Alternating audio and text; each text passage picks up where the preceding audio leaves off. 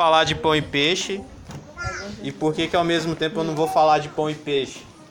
Jesus ele estava no momento do seu ministério que ele que as pessoas já procuravam ele. É, Jesus já estava curando muita gente, Jesus já estava pregando as boas novas do reino, as pessoas já reconheciam em Jesus esse Messias enviado por Deus, ou seja, esse rei legítimo que deveria assumir o trono de Israel. E a galera estava indo atrás de Jesus, porque quando a gente encontra uma coisa boa, a gente vai atrás.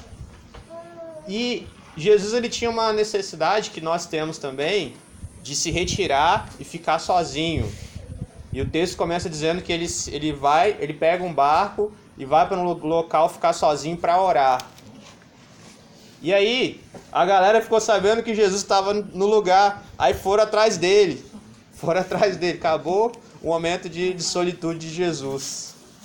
E não bastasse a galera ficar atrás dele, a, a, a, hora foi passando e a, a noite foi chegando e o povo ficou com fome. E Jesus era um, é, é, é alguém que tem muita empatia, ele sabe o que as pessoas estão sentindo e ele se coloca no lugar dessas pessoas. E aí os discípulos chegam para Jesus e falam: Mestre, é, a galera tá com... Não, Jesus chega para eles e fala: A galera tá com fome.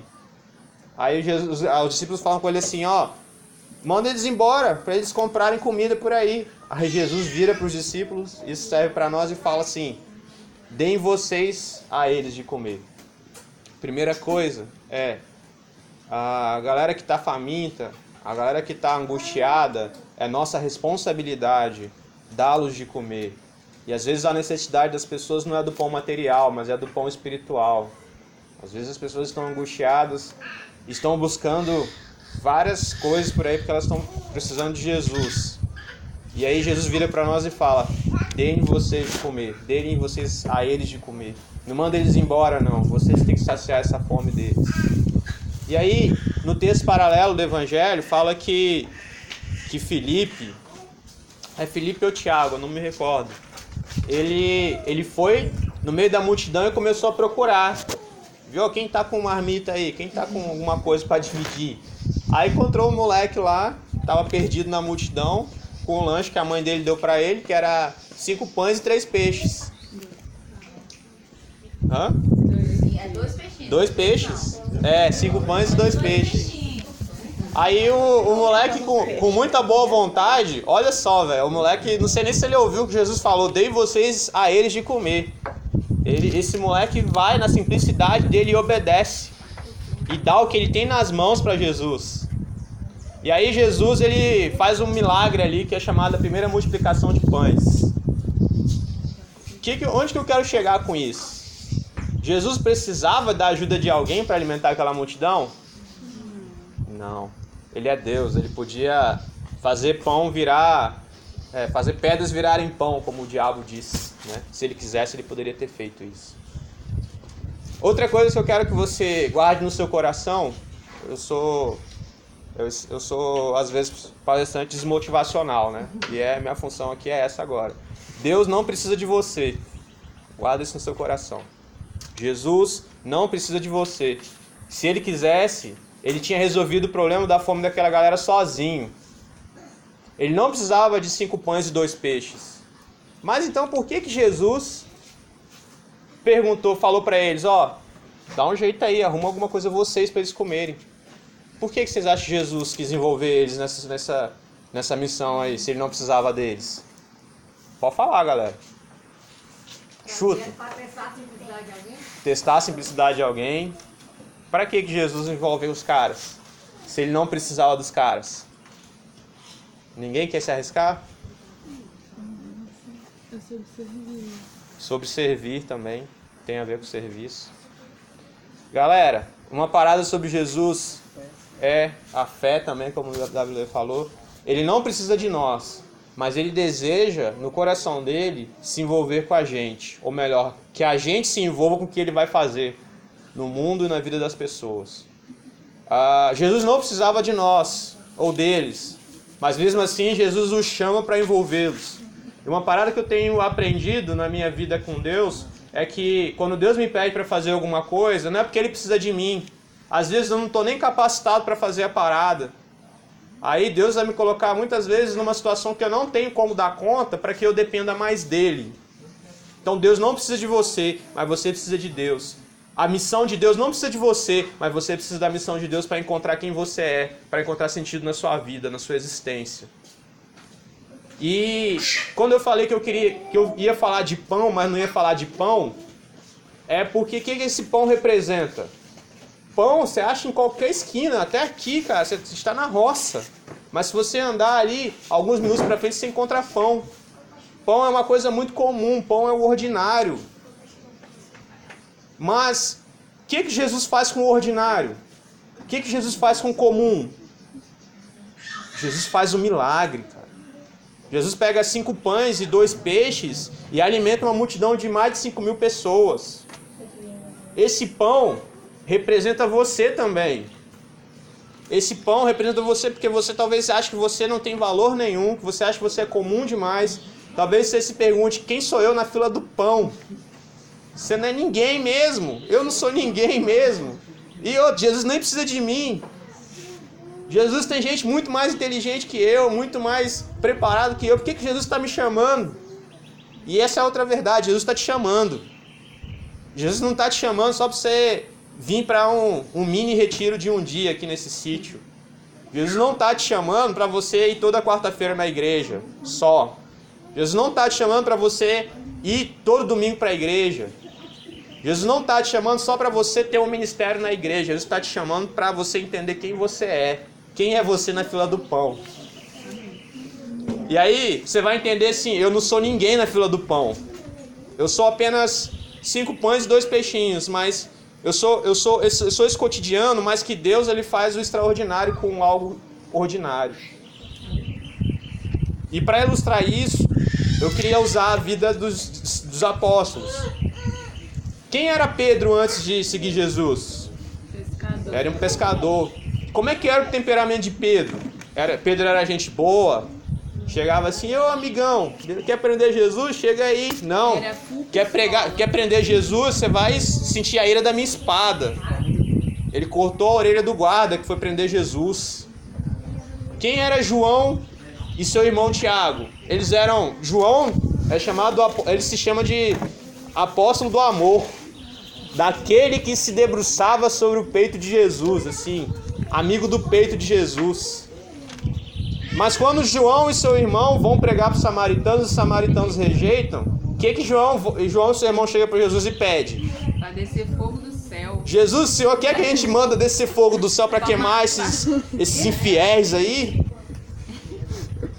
Quem era o, o Natanael? Natanael, quando ouviu falar que Jesus era o Filho de Deus, ele chegou e falou assim: pode vir alguma coisa boa de Nazaré? Natanael era xenófobo. O que é xenófobo? Ele tinha preconceito com alguém de, é, de outra região. Ele achava assim, Nazaré, Nazaré é o Morro da Penha, pode ver alguma coisa boa do Morro da Penha? Jesus veio de uma região marginalizada. Deixa eu ver outro exemplo dos caras. Paulo, quem era Paulo na fila do pão, velho? Paulo era assassino.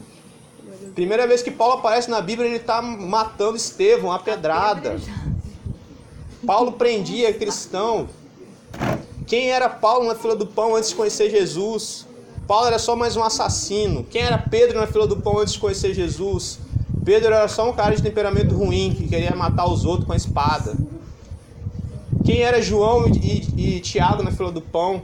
Eram os caras que não aceitavam ninguém é, discordasse deles, queria fazer que chovesse fogo do céu e consumisse os caras. Só gente boa Jesus andava, não era? Mateus, era Mateus era ladrão, extorquia o povo, cobrava além da conta. Gente boa. Jesus só andava com gente boa. Aí se você falar comigo assim, ah, velho, eu, eu não. Eu não tô pronto para andar com Jesus, não. Eu vou falar, como assim? Olha os caras que andavam com Jesus. Não tinha nenhum bom que andava com Jesus. Eles ficaram bons depois que vocês começaram a andar com Jesus. Só que tem um último exemplo que eu quero passar para você. Quem era Judas na fila do pão, velho? Quem era Judas na fila do pão? Judas era como?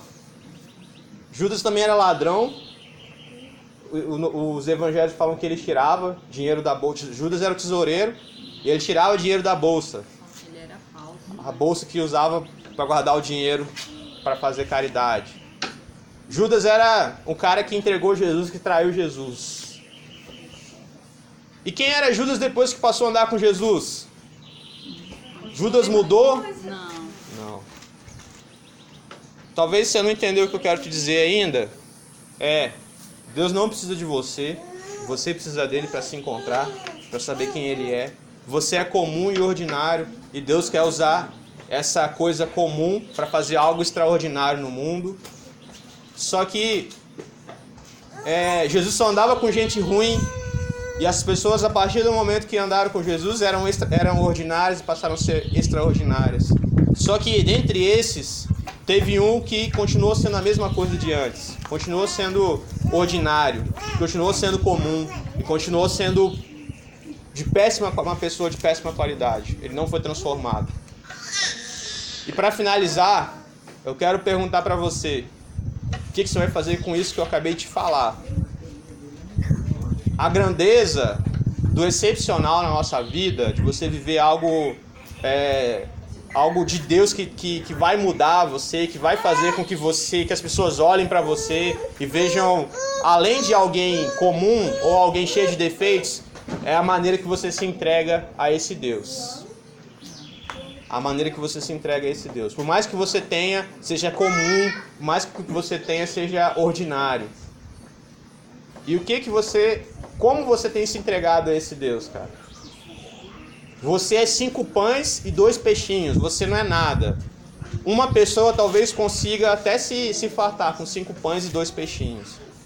Mas há uma multidão faminta aí fora, que estão angustiadas, que estão com fome, fome de Deus, fome de sentido, de significado, e Deus está te chamando para atender essa demanda aí. Só que talvez você está se baseando na coisa errada, está se baseando no Judas que você é. Mas cada um de nós tem um Judas dentro de si. Um Judas que precisa ser transformado. Que em nome de Jesus, cada um de nós aqui, eu queria que vocês prestassem muita atenção nisso que eu estou dizendo aqui, que você não conversasse, que você, se o cara está dormindo, dá um cutucão nele, né? Se que você não pensasse em nada agora, que eu queria que você refletisse sobre o tipo de pessoa que você tem sido e com todos os defeitos que você tem, que esse Deus está te chamando para fazer o extraordinário. Em todos os seus defeitos, com tudo de ruim que você é, Jesus transformou 11 caras que eram cheios de defeitos em homens, em 11 homens que mudaram o mundo. Só tinha um décimo segundo, que ele se contentou em ser ordinário que hoje, nesse dia que a gente vai se divertir, que a gente vai comer uma, uma, comida gostosa, a gente vai tomar um banho naquela cachoeira, a gente vai ver os cabritos, a gente vai ser picado por mosquito, que você reflita se você quer ser ordinário ou extraordinário, mas o extraordinário depende da sua entrega a Jesus Cristo. Jesus só chamou gente ruim e eu sou mais um, mas eu estou andando junto dele, eu quero andar junto dele. Amém. Que você também possa tomar essa decisão de se tornar extraordinário, mesmo sendo comum, normal ou cheio de defeitos. Amém? Amém. Amém. Vamos orar então? Feche seus olhos aí. Agora é o seu momento com Deus também. Não fica pensando no banho que você vai tomar ali. Agora a coisa mais importante que você precisa pensar é em relação à a, a sua vida com Deus a entrega que você tem feito ou não a ele.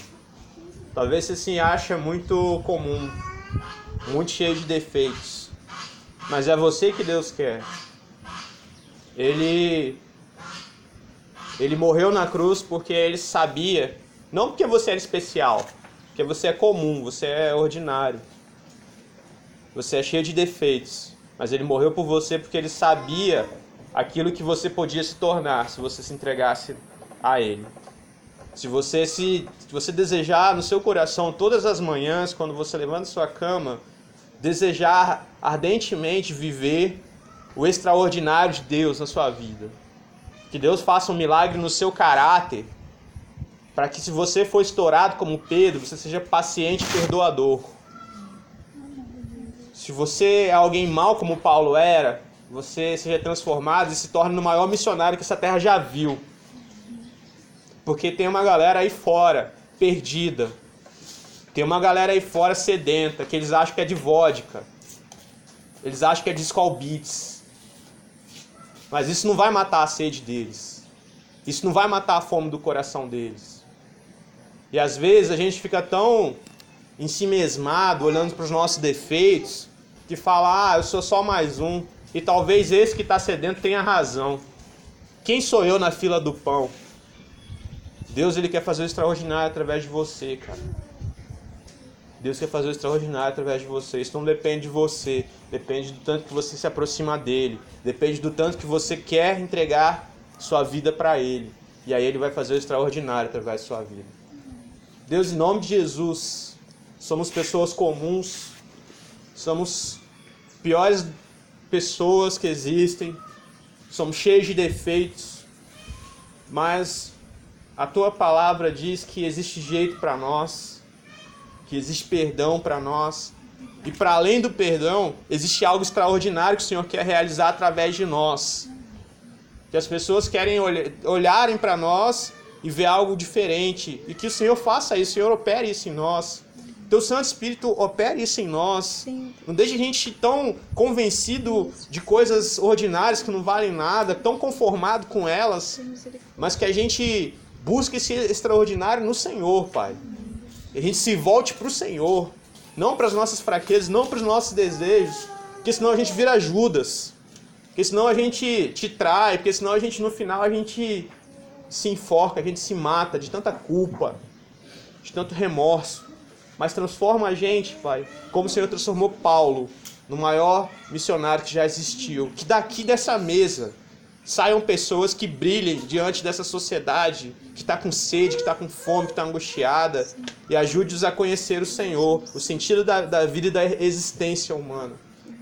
Em nome de Jesus. Amém. Que Deus nos abençoe e nos dê um dia massa aqui. É, passar só mais umas instruções que eu recebi quando eu cheguei.